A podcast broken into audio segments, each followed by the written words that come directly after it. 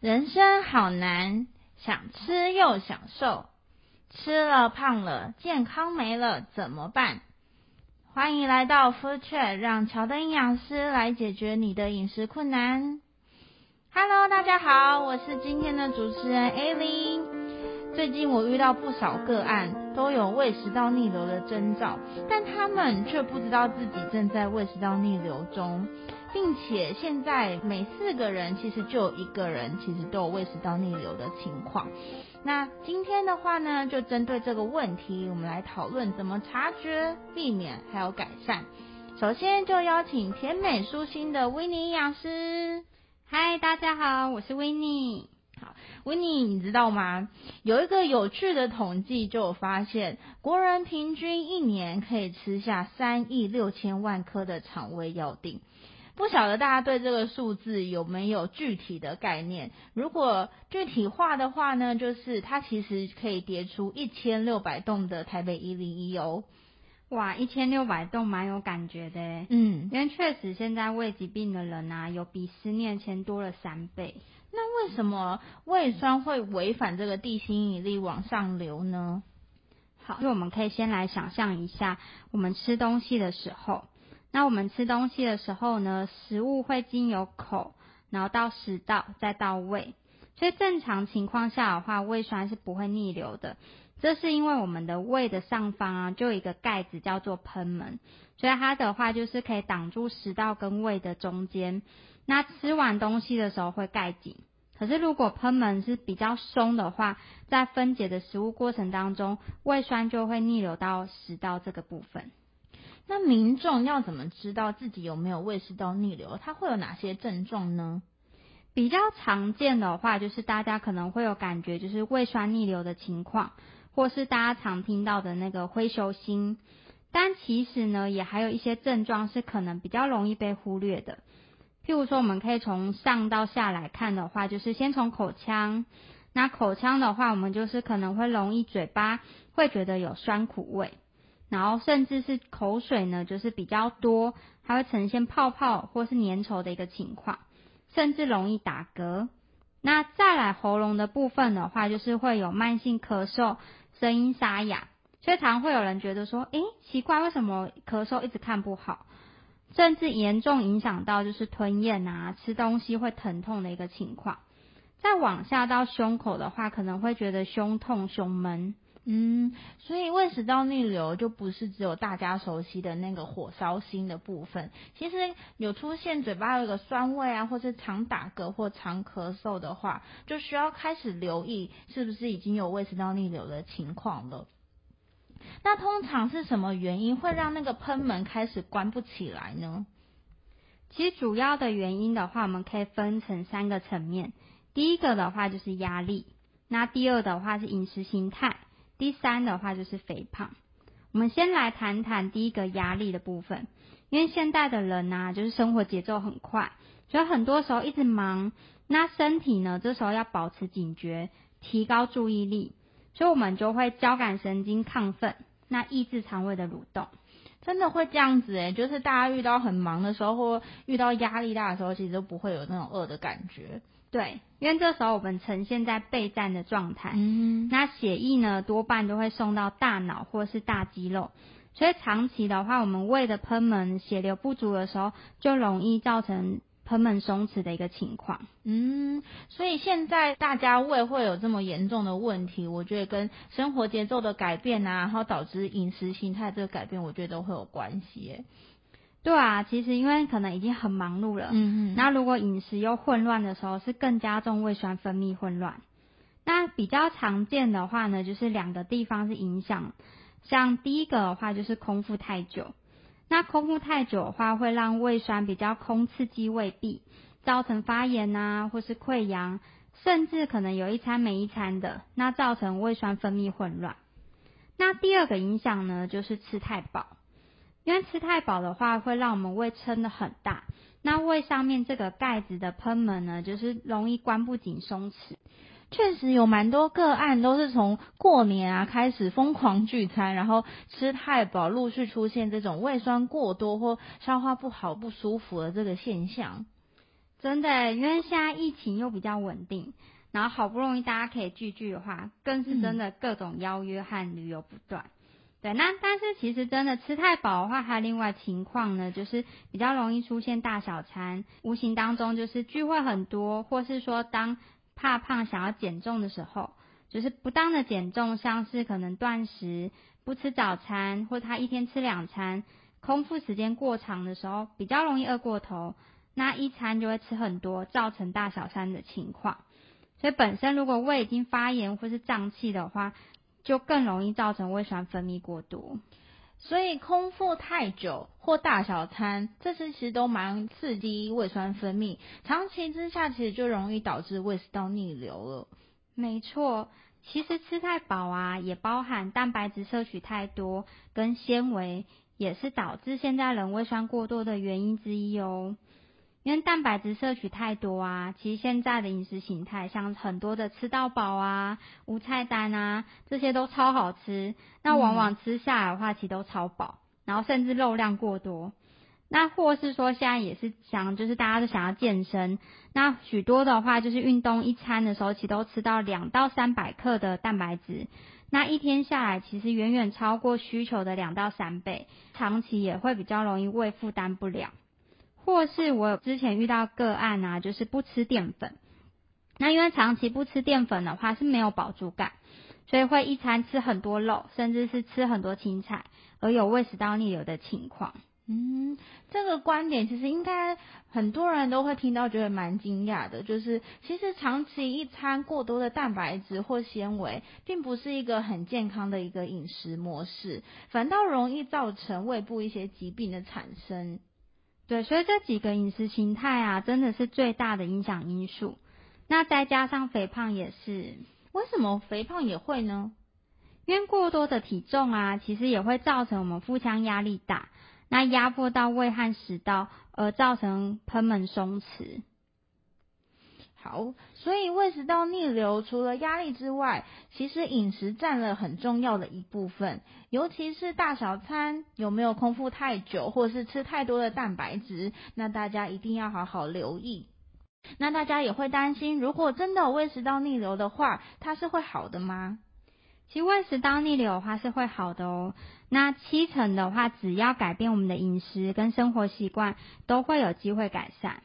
不过，如果你发现说，哎，怎么持续两周以上都没有好的话，可能就要检视是不是其他有不同吃错的地方。好，那有没有哪些观念，就是大家会比较容易误解吃错的呢？那我们之前的话，其实有遇到个案啊，就是他退休以后，就是常常去聚餐吃到饱，然后导致说胃发炎或是胃酸逆流，然后药吃很久都不会好。可后来呢，就是找我们的时候发现，因为他早上每天都在吃麦片呢，所以因为麦片的话，其实真的很容易刺激胃酸。反而后来啊，改变了早餐，其他胃酸逆流的情况少了很多，甚至也慢慢停药。确实，很多人会直觉肠胃不好的时候要吃粥啊，或是麦片，但反而要吃点固体的食物。对，其实这时候的话，白饭类啊会比粥啊或是麦片更合适。嗯哼，那另外我还有遇到个案，也会觉得肠胃好坏经常跟蔬菜啊水果摄取有关系，所以就会在胃酸多或不舒服的情况，反而会想说，那是不是要多摄取这些纤维？其实这时期不是补充纤维的好时机啊，因为还是要以好消化为主。因为当我们黏膜呢就已经发炎了，那还太多纤维的话，只会让黏膜更不好。虽然呢，就是我们膳食纤维其实对一般民众很重要，可是胃溃疡的话呢，或是胃酸逆流，是一定要降低纤维，尤其是那种就是粗纤维，像吃起来硬硬的竹笋啊、叶菜的梗。那当我们胃黏膜有受损的话，保养修复至少要三周，甚至两到三个月。所以不是说啊，今天没有痛，那就没关系了。嗯，那现在民众其实也都蛮会 Google 上网找一些讯息。那像是吃蜂蜜，它可以去抑制胃酸。那 Winnie 你的看法呢？其实蜂蜜呢，大家都会觉得是好，可是其实它也是精制糖的一种。只要糖分过多的话呢，都会造成胃酸分泌更多。那就算换成蜂蜜也一样。嗯，那再来就是，那可以多补充一些益生菌，有帮助吗？好，你这问对了，嗯、因为益生菌呢，其实保养我们的大肠，那跟胃呢是没有直接关系。好，那另外还有一个现象就是，就是现在胃药取得其实蛮容易的，也会自行去买来服用。那威尼，你会建议在胃酸逆流不舒服的时候可以自己去买吗？其实胃痛的原因真的很多诶，但市售的胃药也有分成像综合胃酸啊，或是阻止胃酸生成的，所以这时候反而是经由医生处方是比较好。好。所以，当有胃食道逆流时，通过饮食的调整，其实是可以改善的。但如果连续两周都没有改善的人，可以留意一下是否有发生刚刚我们举例的那些情况，吃错方向，反而去增加肠胃的负担。那节目一开始的时候有提到，就是现在每四个人就有一个人其实已经受胃食道逆流之苦了。那这些人应该要怎么办呢？那不知道艾莉有没有听过以前有一句话呢？就是胃痛不是病，嗯、然后痛起来要人命。有有，对，其实胃痛就是病，然后痛起来还真要命。嗯哼，因为它其实是一个生活形态的疾病，我们是可以从就是生活形态来改善。那第一个的话，其实就是餐次是很重要的。我们胃食道逆流啊，通常会有遇到两种情况。第一个是在初期，就是比较多人会一直觉得说，嗯，吃吃完东西的时候，其实很快就肚子饿，然后吃越多餐的时候又更饿。其实这是胃酸分泌过多所造成的那种饥饿感。那第二个的话，其实就是出现胃酸逆流情况的时候比较多，他可能会觉得又怕不舒服，又不敢吃，但其空腹过久的话更惨。我觉得这对于一般民众可能会觉得蛮困难去判断，就是吃也不是，那不吃也不是，到底应该要怎么做会比较好呢？其实我们的话呢，就是比较不要牺牲掉任何一餐，所以建议的话就是不要空腹超过六个小时，所以即使少少吃一些，都还是比完全不吃来得好。所以是会建议少量多餐喽。可以三餐变成四餐啦，嗯，但不要间隔太频繁到六餐啊七餐，因为这样一直吃的话，又反而刺激胃酸的分泌。除非有遇到特殊的情况，像是急性胃炎，然后那一餐的话是可以先休息，不要吃。好，那会建议吃几分饱比较合适吗？其实每餐大概五六分饱会比较好，就是减少胃酸分泌，让胃休息。再来的话，其实除了餐次之外啊，我们也可以留意的是细嚼慢咽，不要吃太快。那吃饭的话呢，其实大概十到十五分钟内就结束的人啊，那真的是太快了。因为我们大脑呢是在二十分钟才会有饱足感，所以呢，其实比较吃得慢的话，就是可以借由咀嚼。那咀嚼的话，理想其实是在二十五下。哇，这个二十五下有点困难啊。对，我 我知道每次大家听到都觉得超难的。对对，但平常我觉得就是有意识的比较去多咀嚼几下都好。嗯。因为透过咀嚼的时候呢，我们的胃酸会分泌，然后帮助消化食物。好，那我之前的话有遇到一个个案呢，就是他常常忙到忘记吃东西，然后深受胃食道逆流的一个困扰。后来我们讨论完啊，他就每天留给自己固定的餐次。他一次大概二十到三十分钟的吃饭时间，他说这也当作是让脑袋休息的时间，反而身体更舒适了。这个想法蛮好的诶。那除了刚刚饮食心态改变，有哪些食物是可以顾胃的吗？那我们饮食上面的话，可以多放一些就是富含果胶或是黏液蛋白的食物，像是秋葵啊、山药或是南瓜、苹果等等。那可以增加我们胃黏膜的抵抗力。好，以上讲到这几点真的很重要。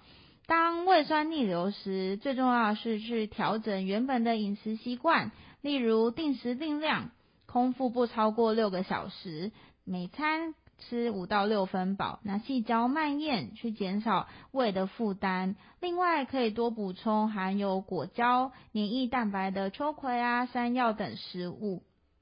那最后，威尼营养师有什么需要再提醒各位听众的吗？